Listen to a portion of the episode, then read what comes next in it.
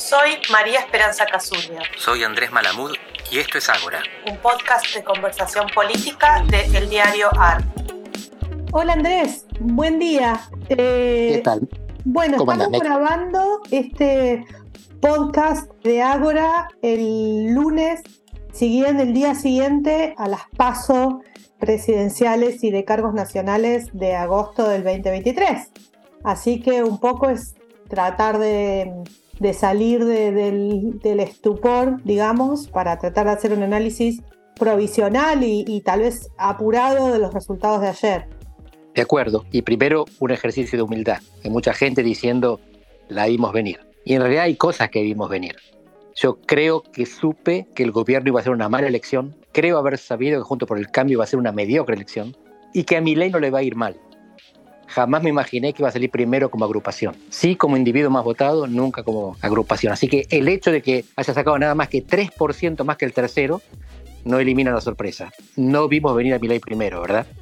Yo no vi a mi ley primero y yo hago también un mea culpa. Yo estaba bastante segura de que Horacio Rodríguez Larreta iba a ganar la primaria de Juntos por el Cambio, que le iba a ganar a Patricia Bullrich. Eso fue una sorpresa para mí, además del resultado de mi ley, que reconozco que fue sorprendente también.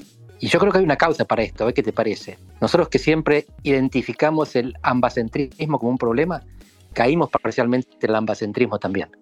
Fíjate que para mí la información principal de esta elección es que mi ley sale tercero en las dos Buenos Aires. O sea que el 17% en la capital, igual que en la última, y saque el 22% en la provincia de Buenos Aires. Tercero en las dos. Pero arrasa en 16 provincias fue un voto federal, fue un, grito de basta contra el obelisco, no solamente contra la casta. Y por eso los que hablamos con los taxistas, los que caminamos las villas del conurbano, los que lo hacen, no alcanzamos a ver ese fenómeno que venía de Mendoza, de Jujuy y de Córdoba. Bueno, en mi caso particular, recién hace dos días salió publicado un artículo en la revista Estudios en donde yo hablo de esta famosa idea de la porteñización de la política. En mi caso particular, me siento al menos parcialmente reivindicada, en el sentido de que comparto lo que vos decís, que el voto de ley fue más fuerte en... No solo fue más fuerte en las provincias que en la ciudad de Buenos Aires y en provincia de Buenos Aires. Por ejemplo, en mi provincia, en Neuquén, arrasó, llegó al 40% de los votos, sino que además, si vos ves el mapa, fue más fuerte en las provincias que no están automáticamente alineadas con, con una de las dos coaliciones. O sea, fue fuerte en Neuquén, fue fuerte en Río Negro, fue fuerte en San Luis, ¿no? Misiones, eh, Salta. Misiones, Salta, en las provincias que tenían un perfil como más provincialista justamente, fue muy fuerte. O sea, en mi caso yo podría decir, la pegamos en el diagnóstico de la porteñización. Sí es cierto que yo no supe ver por dónde iba a salir la reacción contra esa porteñización. Nos quedamos cortos. Creemos haber identificado el fenómeno, hay una política en la que el obelisco es el referente a favor o en contra, pero no vimos el impacto. ¿Qué te parece si hacemos una rondita de ganadores y perdedores? Dale. Y yo le agregaría la categoría empatadores, porque creo que hay un par de casos que los podemos poner ahí. Empecemos con ganadores, ¿te parece? Me parece. ¿Voy yo? Dale. Mi ley, me la dejaste fácil. Creo que no hace falta arguir demasiado sobre esto. El tipo olió algo que los demás no olieron, pero para mí, sobre todo, le encontró el tono al tiempo. Y no lo digo por el resultado electoral, sino por el discurso postelectoral, que fue el mejor de todos, con más contenido, con un buen diagnóstico, con propuestas. Para mí, lo que él y la gente que estaba alrededor de él demostraron en ese momento es que no es un discurso solamente destructivo, no solamente contra, es súper contra, pero no solamente contra tiene una idea de qué es lo que falla y una propuesta para solucionarlo. Que sea viable es otra cosa. Y en ese discurso hizo chistes, guiños, arengas, imágenes, metáforas. Fue algo que a todo lo demás le faltó. Obvio que es más fácil hacerlo cuando ganaste, pero esto es, clave. Y te doy dos semiganadores más, no en la política, no en las elecciones, sino en el diagnóstico. Macri y Cristina. Macri dijo, hace un año, yo lo escuché personalmente, mientras Silvina Batakis era ministra de Economía, dijo, estos tipos salen terceros, estos tipos siendo el actual gobierno. Y Cristina hace meses dijo, esta es una elección de tercios, por eso el piso importa más que el techo. No le fue bien en las elecciones, pero son dos dirigentes que siguen viéndola mejor que otros, que siguen diagnosticando mejor y entendiendo mejor la sociedad que los votos que tienen. Bueno, estoy de acuerdo con estos, con estos tres ganadores. Yo sumaría a Patricia Bullrich, eh, una dirigente que no es nada en este momento actual. O sea, no es gobernadora de ningún distrito importante, no es jefe de gabinete de ningún distrito importante, no es jefe de, la bancada del Senado. No, parecía como dentro de hace tres, cuatro años estar adentro de la lista corta de posibles este, ganadores de la interna del post-liderazgo de Macri en Juntos por el Cambio, y sin embargo haciendo una campaña muy basada en su figura, en ella misma, recorriendo mucho el interior del país, eso hay que decirlo. Finalmente resultó no solo ganadora, sino ampliamente ganadora de las pasos de, de Juntos por el Cambio. Ganó siete de las ocho secciones de la provincia de Buenos Aires. Fue impresionante la paliza que le pegó a la reta en su propio distrito, en la capital federal. Así que estamos de acuerdo. Lo cual nos puede ofrecer el puente para los perdedores. Primero y principal para mí, o sea, no es que el gobierno no haya perdido claramente, pero la verdad es que si hablamos de figuras personales, a mí no deja de llamarme la atención el fracaso de, de la candidatura de Horacio Rodríguez Larreta. Una persona que fue mano derecha y gestor de Mauricio Macri, mientras Mauricio Macri era jefe de gobierno, pero cuando yo estaba preparando su candidatura presidencial era como un secreto a voces, digamos que el que gobernaba de facto la ciudad era Rodríguez Larreta, elegido y reelegido en su distrito con más del 50% de los votos, con un equipo de asesores y de campaña súper profesional, gente que está en política desde hace décadas, con recursos económicos absolutamente, digamos, todos los, posibles para hacer su campaña y obtuvo el 10%, 11% del voto, del voto nacional, con una alianza con la Unión Cívica Radical, incorporó a un dirigente del interior como Gerardo Morales en su boleta, incorporó a María Eugenia Vidal, a un conjunto de dirigentes y realmente no tuvo ninguna atracción suscribo. Es alguien que se preparó toda la vida para ser presidente, estaba en el lugar indicado. Siendo no peronista, la jefatura de gobierno de la Ciudad de Buenos Aires es el trampolín perfecto, que llevó de la Rúa y a Macri. Junto a todos los dirigentes que vos te pudieras imaginar, incluyendo los que vienen ganando gobernaciones desde inicio de año. Todos los dirigentes estaban con él. La gente no. Aspiraba a una alianza del 70%, le falta el 60%. Hubo un problema ahí, individual y de diagnóstico. Destaco algunos ganadores eh, intermedios, intermedios en el sentido de intermediación territorial, que no son candidatos a presidente, Jorge Macri y Axel Kisilov. Y esto determina un triángulo imposible si Milei es presidente, porque Cambiemos tuvo los tres principales territorios del país, la capital, la provincia y la nación, y aún así no consiguió gestionar la calle ni la economía, sí la política. Terminaron muy bien el mandato, cosa que hacía varias décadas que no ocurría. Imagínate si tiene que gobernar Milei este país con no cualquier macrista, un Macri en la ciudad, y no cualquier kirchnerista, Kisilov, que es el hijo político de Cristina Kirchner. ¿Cómo hacen para conciliar?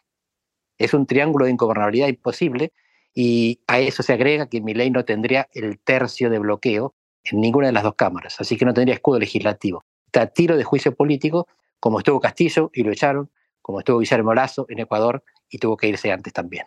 Así que lo que viene en Argentina está abierto electoralmente pero no está tan abierto a nivel gestión, a nivel gobierno. Nosotros sabemos que el escenario que se está configurando es de imposible gestión, o por lo menos creemos saberlo. ¿Vos qué pensás?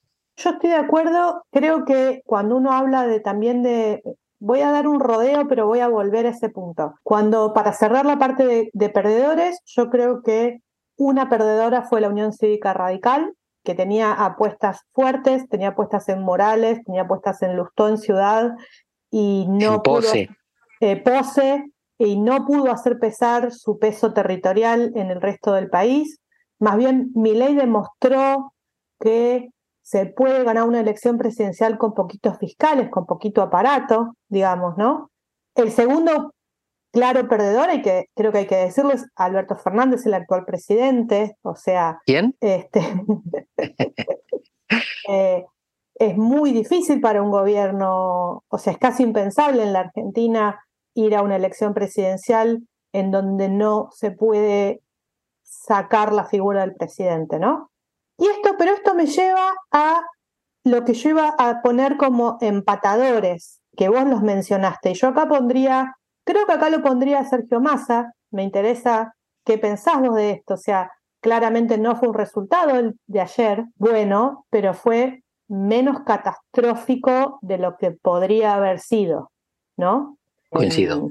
y matemáticamente no está muerta su posibilidad de entrar a un balotaje. Si, si la elección de ayer hubiera sido lo que muchos pensaban, incluso yo también, o sea, el 40% en la sumatoria de, de Bullrich más Rodríguez Larreta y 25% Massa, bueno, eso ya era como una especie de coronación anticipada, ¿no? Y el segundo empatador, yo diría, es Axel. Hizo una buena elección. También es cierto, yo creo que en ciertos sectores del kirchnerismo más duro había una cierta idea de que, de que Axel iba a demostrar que tenía muchísimos más votos que Massa. Y yo creo que eso no lo demostró. O sea, no es que Massa sacó 30 y Axel sacó 38 en provincia, sino que quedaron más cerquita. Me parece que hizo una buena elección, demostró que tiene, que está construyendo un poder más personal, o sea, una relación él personal por fuera del kirchnerismo, de la cámpora con la PBA, pero tampoco tiene garantizada su victoria, ¿no? Van a tener que remar y yo diría que van a tener que remar juntitos con masa de acá hasta octubre. Así es. Y quiero ratificar lo de ganadores y perdedores partidarios que vos recién mencionaste. ¿Cuál es el distrito en el que hicieron la mejor elección? ¿Cuál es el distrito que retuvieron los principales partidos argentinos, que son tres? El PRO mantuvo la capital. Está claro que Jorge Macri va a gobernarla. El kirchnerismo mantuvo la provincia de Buenos Aires. Si se replica este resultado en octubre, sigue siendo Kisilov el gobernador. El radicalismo retuvo Corrientes. Comparar la diferencia. Lo masacraron en Jujuy y en Mendoza. El radicalismo fue el partido que salió peor parado de esto, porque era el único partido que tenía la responsabilidad de ir como partido, porque es un partido creado desde el llano, a diferencia del peronismo y del PRO, que fueron creados desde el poder para sustentar un liderazgo. E incumplió. No consiguió mantenerse unido, se fragmentó entre diversas ofertas encabezadas por otro partido y pagó una representación territorial e institucional. Quedan algunos en pie, tiene un candidato a vicegobernador en la provincia de Buenos Aires, tiene siempre intendentes en algunos municipios no siempre grandes, este es el caso de Tandil, que es mayor, pero como Partido Nacional es el que hizo el más triste papel. Y coincidiendo totalmente con lo que vos decías de que si esto se replica en octubre, que igual vamos a ver, porque también podemos llevarnos otra sorpresa, ¿no? Cámara de Diputados, por ejemplo, gobernaciones, va a quedar desalineada, que es lo que vos decías. O sea, más o menos veníamos nosotros hasta ahora, que lo hemos dicho varias veces en este podcast, en un proceso en el cual en los últimos 15 años se habían más o menos alineado las variables de la gobernabilidad. Polarización frente de todos, Unión por la Patria y Juntos por el Cambio a nivel de la competencia presidencial. División más o menos simétrica en el Congreso, en donde los dos bloques principales eran peronismo y Juntos por el Cambio. División más o menos alineada en las gobernaciones y ahora esto va a ser mucho más fragmentario, o sea, no, como vos decís, es muy poco probable, aunque puede pasar, podría pasar también que mi ley tenga una mayoría propia en diputados y senadores, no va a tener muchos gobernadores aliados, de hecho es bastante notable que sus candidatos a la gobernación en las provincias que ya votaron les fue bastante, bastante mal, en provincias en donde después a él le fue bastante, bastante bien. Entonces, y como vos decís, PBA probablemente sea una cosa, Ciudad de Buenos Aires sea otra cosa, Santa Fe va a ser otra cosa, Corrientes va a ser otra cosa, Córdoba ya ganó el esquiaretismo. Entonces, parecería que se está como viendo una cuestión más fragmentada y probablemente más inestable desde ese punto de vista. Tal cual va a tener cero gobernadores propios y bloques legislativos propios pequeñísimos. Lo que puede tener es aliados, pactar, pero pactar lo desfigura, lo transforma justamente en lo contrario de lo que él viene a hacer, que es sacarse la casta de encima, no pactar con ella. Y no va a tener condiciones para no pactar, él planea gobernar con el pueblo en la calle. Pero gobernar con el pueblo en la calle y las instituciones es una cosa, contra las instituciones es otra. Pero un a favor te tiro, a ver qué pensás y podemos ir cerrando. Había 22 fórmulas presidenciales, 22 precandidaturas. Quedaron 5. El cuarto oscuro está desmalezado. Cuando en octubre el elector vaya a votar, se va a encontrar con Milley, se va a encontrar con Massa, se va a encontrar con Patricia Bullrich, con Miriam Bregman y con Schiaretti. Al menos las pasos cumplieron esa función, limpiar el panorama. La elección que viene en octubre va a ser mucho más clara que esta. Tenés razón, y esa elección se abre otro partido, ¿no? O Así sea, es. a partir de hoy, bueno, comienzan otros 90 minutos, podríamos decir. El segundo tiempo. Qué macrista te noto. Te mando un, un abrazo. Beso enorme. Chao, Mec.